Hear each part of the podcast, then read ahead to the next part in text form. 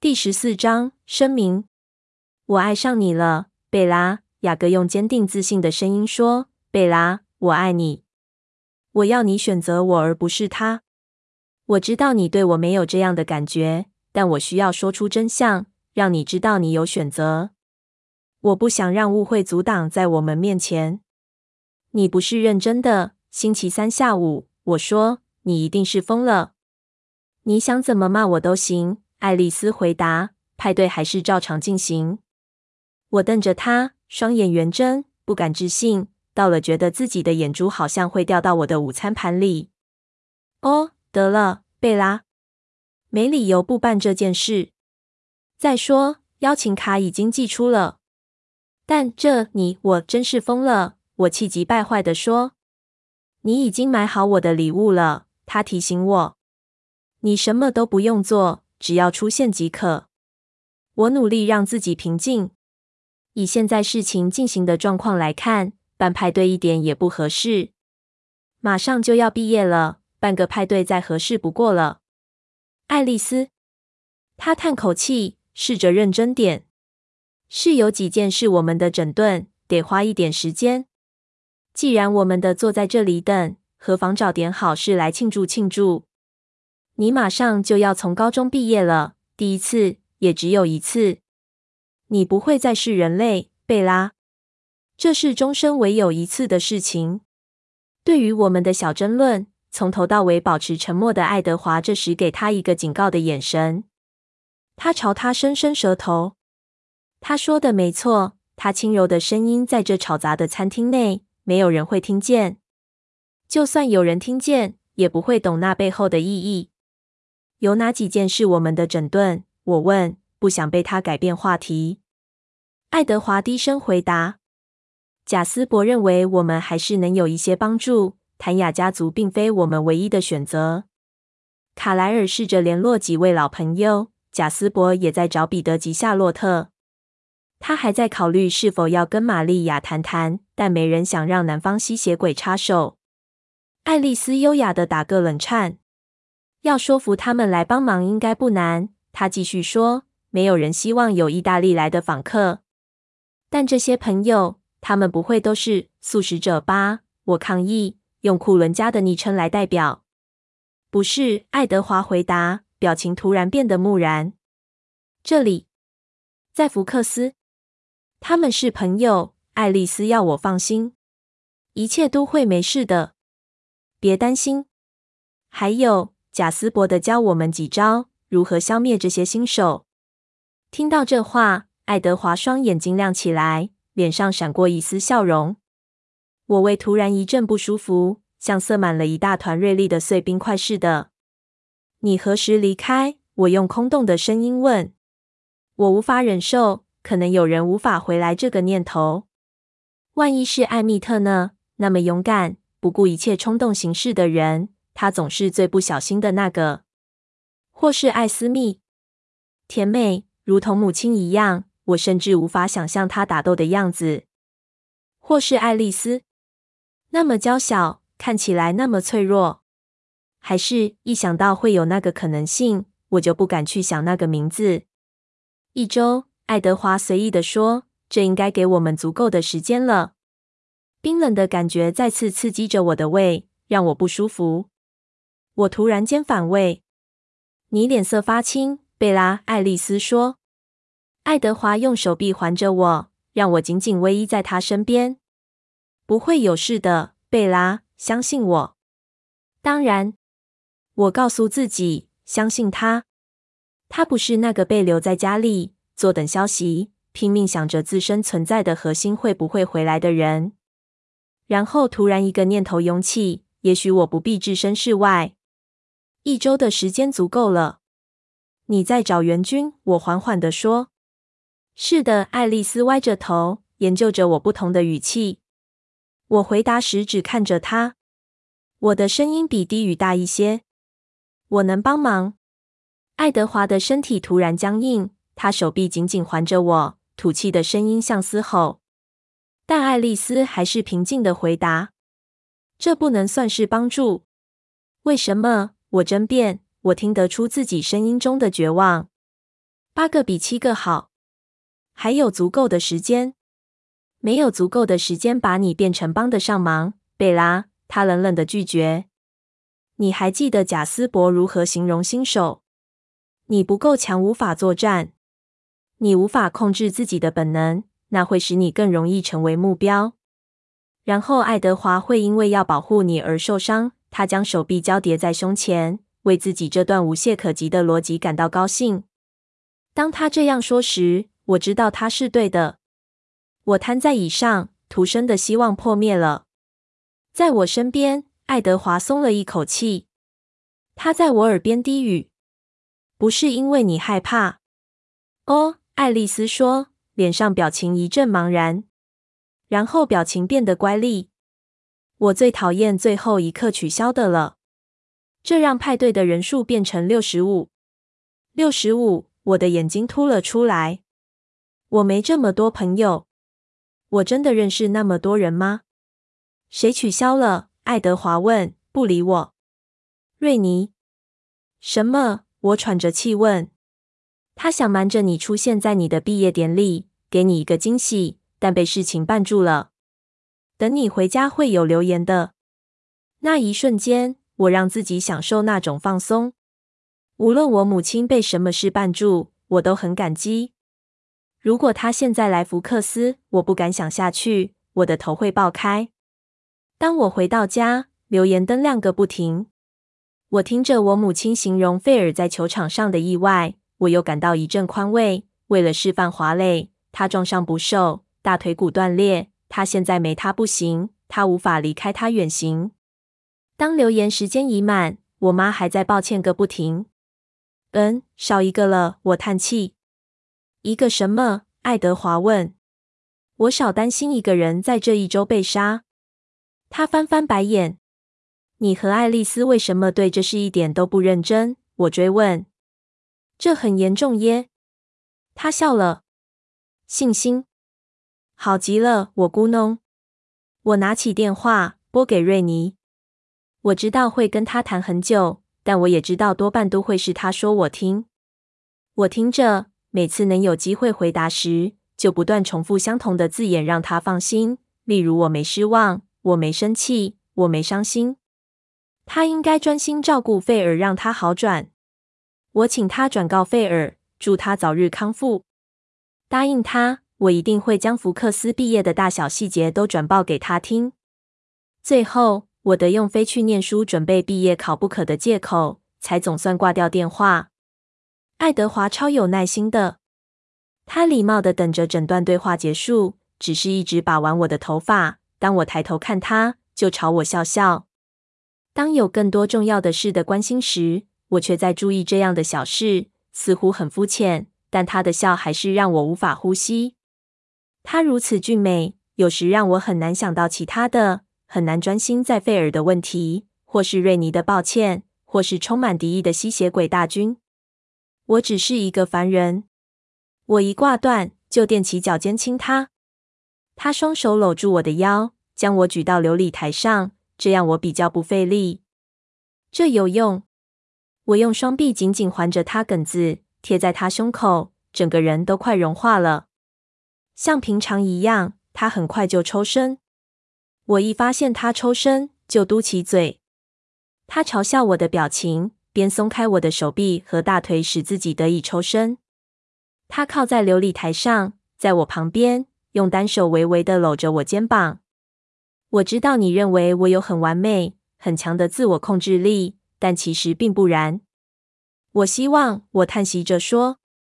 他也叹气。明天放学后，他说，改变话题。我会和卡莱尔、艾斯密还有罗斯利去猎食，只有几小时，不会走远。爱丽丝、贾斯伯和艾蜜特应该能照顾你的安全。呃，我抱怨。明天是毕业考的第一天，只有半天。我要考微积分和历史，所有科目中我最受挑战的两科，所以我有一整天看不到他，除了担心又没有事干。我讨厌有保姆，只是临时的。他保证，贾斯伯会无聊死的，艾蜜特会取笑我，他们会乖乖的。好吧，我咕哝说。然后我突然想起一个主意，比有保姆更好。你知道，我从上次引火后就没去过拉布席了。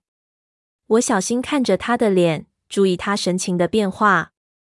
他双眼有微微的紧张。我在那边会安全的，我提醒他。他想了一下，你可能是对的。他脸色很平静，但有点太平湖了。我几乎要问他，他是否宁愿我待在这。然后我想起艾蜜特的戏弄会没完没了，所以我改变话题。你已经饥渴了吗？我问，伸手轻抚他眼下淡淡的阴影。他的眼珠还是深金色的。还好，他似乎不想回答，这让我惊讶。我等着他解释。我们的劲可能更强壮些，他解释，但还是不情愿。前去的路上，我们可能还会找大一点的动物狩猎。这让你强壮。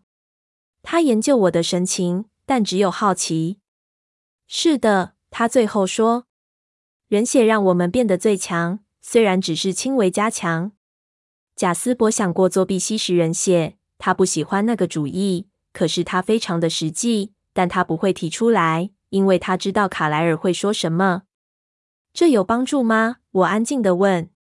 这无所谓，我们不会改变自己。我皱眉。如果有人能帮忙扭转情势，我打了个冷颤，了解到我宁愿有陌生人死，以求保护他。我被自己这念头吓坏，但却无法全然否认。他又改变了话题。当然，这也是他们为何如此强壮的原因。新手充满人血，他们自己的血因改变而产生反应。人血留在他们身体组织中，让他们变强。他们的身体会缓缓消耗掉这些血液，像贾斯伯说的，大约一年后力量开始变弱。我会有多强？他笑了，比我还强，比艾蜜特还强。他笑得更开怀。是的，帮我一个忙，找他单挑万历，对他来说一定是个好经验。我笑了，听来真是不可思议。然后我叹口气，从琉璃台上跳下来，因为我真的不能再拖了。我得去死背印记。感谢老天，我有爱德华的帮助。爱德华是个很棒的家教，因为他知道一切。我自己最大的问题是如何专心考试。如果我不看好自己，我可能会在历史考卷上写下南方吸血鬼的战役。我趁空档打电话给雅各。爱德华似乎和看我打电话给瑞尼一样觉得自在。他又把玩着我的法。虽然是午后时光，我的电话将雅各吵醒。他一开始不太高兴，但当我问他我明天能不能去看他，他又高兴了起来。奎鲁特学校已经开始放暑假了，所以他要我尽早过去。我很高兴，除了被保姆看顾之外，还能有别的选择。和雅各一起打发时间有尊严的多了。当爱德华坚持载我去边界时，我觉得自己像小孩被交换给另一位监护人似的，尊严又少了一些。你觉得你考得如何？爱德华路上问我，与我小聊。历史很简单，但微积分我就不知道了。似乎还好，所以可能我会被当。他笑了。我确定你会过关的，或者。如果你真的担心，我可以贿赂瓦纳先生给你优等。呃，谢了，但不用。他又笑了，但突然停住。此时我们经过最后一个转弯，看见一辆红色的车在等待。他专心的皱起眉头，然后当他停好车，他叹口气：“有什么不对吗？”我手握着车门把问道。他摇摇头：“没事。”他眯着眼。视线穿过挡风玻璃，看着前方那一辆车。我之前看过他这种神情。你不会是在偷听雅各吧？是吗？我指控他。当人们大喊大叫时，很难不听见。哦，我想了一会。他在喊什么？我低声问。我确定他自己会提起的。爱德华以讽刺的语气说。我原本想继续追问，但雅各按了喇叭。两声不耐的喇叭声。真是不礼貌！爱德华咆哮地说。这就是雅各，我叹气。我匆匆下车，以免雅各又做出什么会让爱德华咬牙切齿的事。我坐上小兔子之前，先向爱德华挥手。远远的，他看起来真的为这喇叭的事很沮丧，或者是因为雅各所想的事。但我眼力不好，可能看错了。我要爱德华过来我这边。我想要他们两个都下车，握手言和做朋友，就只是爱德华和雅各，而不是吸血鬼和狼人。就像我手上那两块倔强的磁铁，我把它们紧握在一起，想强迫自然反转其本性。我叹口气，爬上雅各的车。嗨，贝拉，小个的语气很高兴，但声音很疲惫。当他专心看路时，我研究着他的脸。在开回拉布席的路上，他开得只比我快一些，但比爱德华慢。雅各看起来有点不一样了，可能生病了。他眼皮下垂肿胀，脸色扭曲，一头乱发还是一样杂乱，有些地方已经快长到他下巴了。你还好吗，小个？只是很累。他压下一个大哈欠，才说得出话来。当他说完，他问：“你今天要做什么？”我看着他好一会。我们就待在你家吧，我建议。他看起来不像除了待在家之外还对别的有兴趣。晚点再骑车。当然，当然，他说，又打起哈欠。雅各家没人，感觉很奇怪。我发觉我一直把比利当成是固定会出现的人。你爸呢？去克利尔沃特家了。自从哈利死后，他就常去那里。苏很寂寞。雅各坐在旧沙发上，那沙发比情人雅座大不了多少。他往旁边挤了挤，让出位置给我。哦，那真好。可怜的苏。是呀，他有一些麻烦。他犹豫了一下。和他的孩子们。当然，对赛斯和莉亚来说一定很难受。失去父亲，嗯呃，他同意，沉思着。他想也没想，就拿起遥控器，打开电视，又打哈欠。你怎么了，小哥？你像僵尸一样。我昨晚只睡了两小时，前一晚只睡了四小时。他边说边缓缓伸长他的双臂。我在他伸展时，听见关节的声音。他将左手臂放在我身后的沙发背上。人瘫坐着，头靠在墙上。我累死了。你干么不睡觉？我问。他扮个鬼脸。山姆有点难搞。他不信任你的吸血鬼们。我这两周值双班，根本没人靠近我，但他还是不相信。所以我只得靠我自己。两班？是因为你在帮我警戒吗？小个，这样不对。你的睡觉。我不会有事的，这没什么大不了。他双眼突然充满警觉。嗨，你知道在你房内的是谁了吗？有什么新消息吗？我不理他的第二个问题。不，对我那位访客，我们没找到任何东西。那我继续守。他边说，眼皮边往下滑。小个，我嘀咕。嗨，这是我至少能做的。我提供终身奴工服务，记得吗？我是你终身的奴隶。我不要一个奴隶。他没睁开眼。你要什么？贝拉。我要我的朋友雅各。我不要他半死半活的，因为某些错误的资料害他受伤。他打断我。这样想吧，我希望我能找到一个吸血鬼是我可以杀戮的，行吗？我没回答。他看着我，打量我的反应。开玩笑的，贝拉。我瞪着电视。那下周有什么新计划？你要毕业了。哇，这是大师耶！他的声音变得平淡，他的脸已经往下垮，看起来好疲惫，眼睛又闭上了。这次不是因为精疲力竭，而是否认。我知道毕业对他来说具有可怕的意义。想到这。原本的怒气消失了，没有特别的计划。我小心地说，希望他会听出我声音中那个强调的字眼，却不会追问更多的细节。我现在不想说。第一，他不想有难熬的对话；再者，我知道他会从我的不安中察觉更多的事。嗯，我得去参加毕业派对。我的，我用恶心的声音说：“爱丽丝喜欢派对，她邀请了整个小镇的人在毕业当晚去她家，一定会很可怕。”我说时，她睁开双眼，放了心的笑容让她的脸看起来不那么累了。我没收到邀请卡，这对我来说打击很大。他打趣：“就当做你已经受邀了吧。”那是我的派对，我应该能邀人。谢了，他讽刺地说。眼睛又闭上了。我希望你能来。我不带希望地说，一定会更有趣的。我的意思是，我会觉得有趣些。当然，当然，他喃喃说，这真是明智。他没说完，一会后他就打呼了。可怜的雅各。我研究他睡梦中的神情，喜欢自己看到的。当他睡着后，那些防备和尖酸刻薄的线条都消失了。突然间，他又是那个男孩，在那些狼人的荒唐阻碍我们之前，我最好的朋友。他看起来年轻多了，就像我的雅各。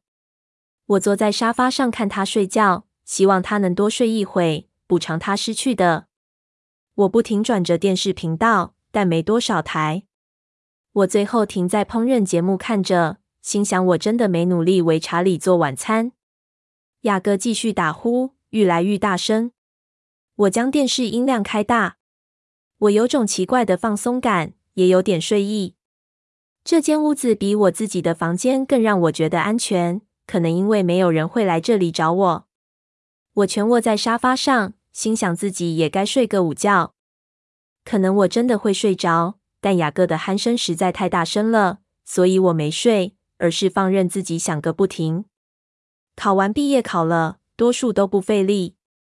只有微积分是唯一例外，但是也已经考完了。反正不是过关就是被当。我的高中教育结束了，我并不明确知道自己对此的感觉。当我的人类生活眼看即将结束时，我无法客观的评估。我不知道爱德华还要用“不是因为你害怕”这个借口多久。我得更坚定我的立场。如果我务实点思考。我知道更合理的方法是去请卡莱尔改变我，就在我一毕业之后马上进行。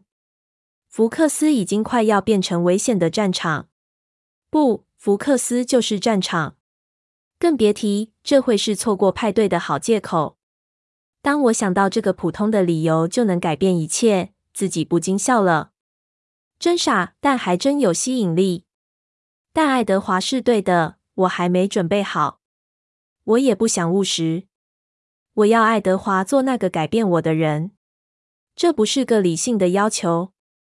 我很确定，在有人真的咬了我两秒之后，在吸血鬼的毒液开始如火灼般席卷过我身体的血管之后，我真的不会在乎是谁动手的。所以应该没有差别才对。就算是对自己，我也不了解为什么由爱德华来做那么重要。他应该是做出选择的那个人。他想尽可能拥有我，但他不允许其他人改变我，所以他值得自己采取行动。真是孩子气，但我一想到他的纯是我人类身份所拥有的最后一个美好的感觉，就觉得很棒。虽然不好意思，虽然我不会大声说出来，但我要他的毒液留在我的血管内，这让我更具体的属于他。但我知道他会坚持他先结婚的那个想法，因为他知道我会拖延。他清楚的知道这一招有效。我试着想告诉我父母，我这个暑假就要结婚了，告诉安琪拉、班和麦克，但我做不到。我根本想不出该怎么说出口，告诉他们我要变成吸血鬼还容易些。我很确定，至少我母亲，若我告诉她真相的每个细节。会是最卖力反对我结婚的人，比反对我成为吸血鬼还要卖力。当我想到她可能流露的惊恐神情，我的脸庞也为之扭曲。然后有那么一下子，我又看见爱德华和我坐在门廊的秋千上的古怪画面，穿着来自另一个世界的衣服，一个如果我戴上他给的婚戒，也不会让人惊讶的世界。一个简单的地方，爱以简单的方式被定义。一加一等于二。雅各达呼，翻个身。他垂在沙发背后的手臂滑下来，把我压住，紧靠在他身上。老天，他真重又热。没几秒，我就满身大汗。我想从他手底下滑出来，而不吵醒他，但我得稍微推开他。当他压在我身上的手臂垂落，他双眼突地睁开。他跳了起来，焦虑地东张西望。怎么了？怎么了？他茫然地问。是我，小个，抱歉吵醒你。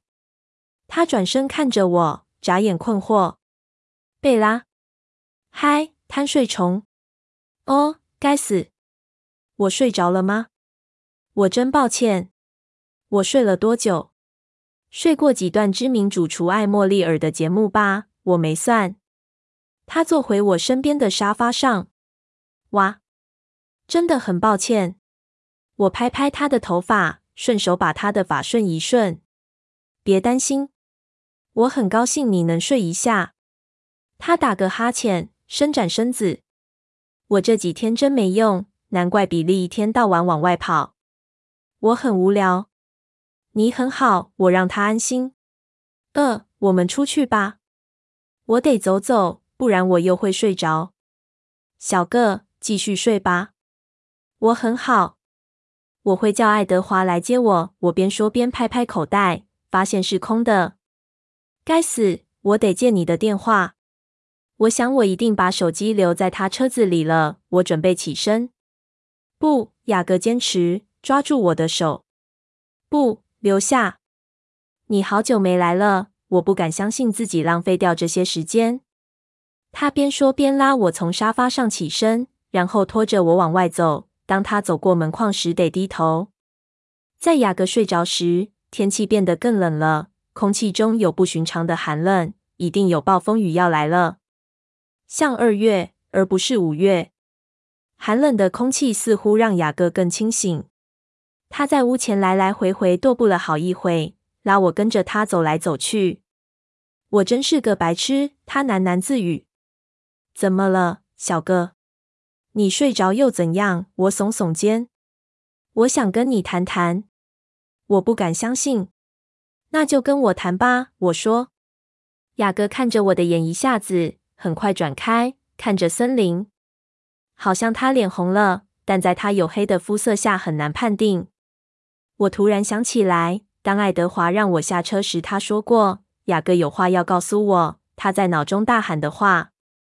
我咬着唇，听着。雅各说：“我本来想用点别的方式。”他笑了，听起来好像他在笑自己。更流利的方式，他补了句：“我想好好准备准备。”但他看着云层。及午后微亮的天空，我没时间了。他又笑了，紧张的笑。我们还在缓缓踱步。你想说什么？我追问。他深吸口气。我要告诉你一件事。你已经知道，但我想我应该大声说出来，这样才不会有任何的误解。我停下脚步，他也停住。我甩开他的手，双臂交叠在胸前。我突然确定，我不想知道他要说的话。雅各的眉毛聚在一起，将他深邃的眼睛笼上了阴影，漆黑的双眸直盯着我的眼睛。我爱上你了，贝拉。雅各用坚定自信的声音说：“贝拉，我爱你。我要你选择我，而不是他。我知道你对我没有这样的感觉，但我需要说出真相，让你知道你有选择。”我不想让误会阻挡在我们面前。